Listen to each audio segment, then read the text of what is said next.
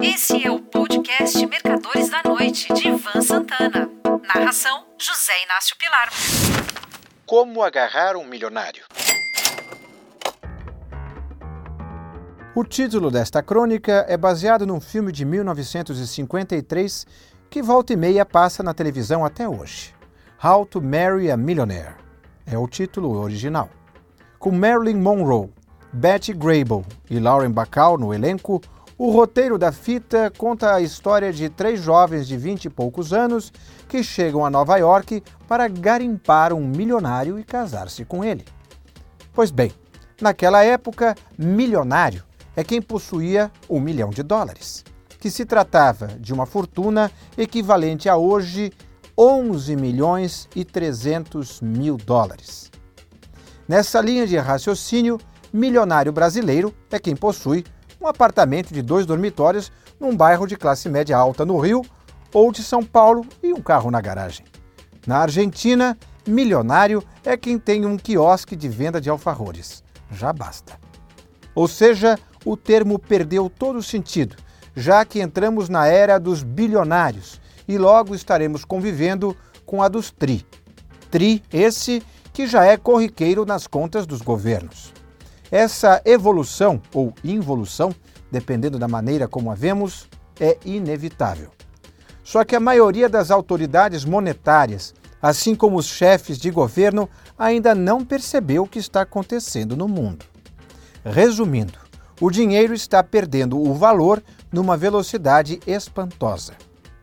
Esta semana, o craque Cristiano Ronaldo, o CR7, apareceu num restaurante de Madrid pilotando uma Bugatti Centuriette de 8 milhões de euros. Seu novo brinquedinho de quatro rodas. Pudera, ele ganha 400 milhões de euros por ano para jogar numa equipe da Arábia Saudita, isentos de imposto de renda, fora os contratos publicitários. Ele trabalhou sete dias para comprar o bólido, que veio a se juntar à sua frota. Não é à toa que o ouro está sendo negociado nas proximidades de 2 mil dólares a onça Troy e que as greves por reivindicação de melhores salários estão se espalhando pelo mundo. Duvido que, num prazo descortinável, a inflação americana caia para os 2% ao ano tão citados por Jerome Powell.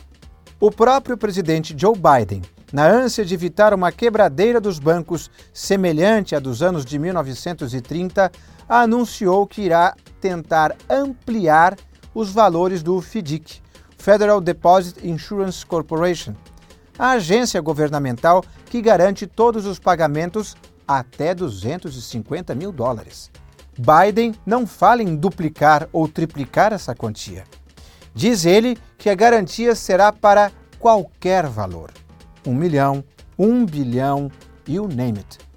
Na Europa, Christine Lagarde aumentou os juros do BCE, Banco Central Europeu, em 0,5% ao ano na semana passada. Sem querer ser repetitivo e já o sendo, eles não percebem que tudo mudou.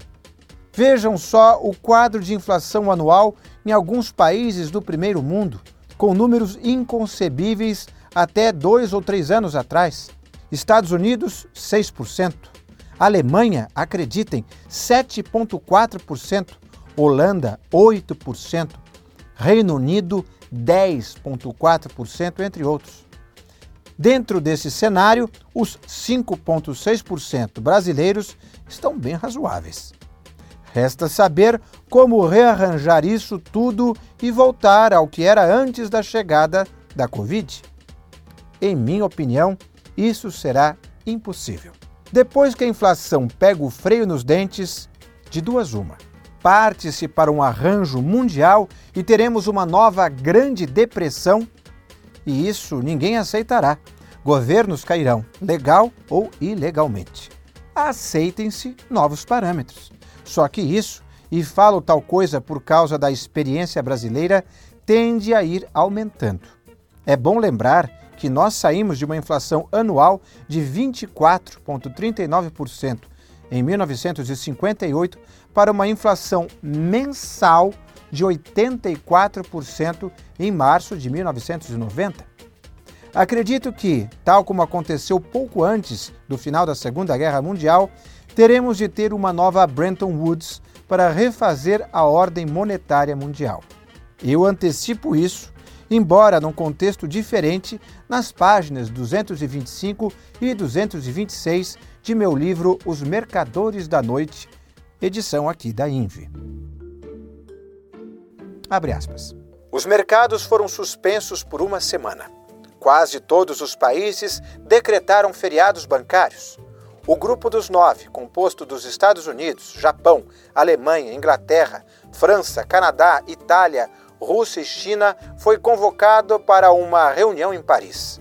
Os nove chefes de governo chegaram ao Louvre, local da reunião, acompanhados de seus secretários e ministros de finanças e dos presidentes dos bancos centrais deliberaram por 72 horas enquanto o mundo esperava agoniado. Ao fim do encontro, coube ao anfitrião, o presidente Jean Salon, resumir a principal decisão.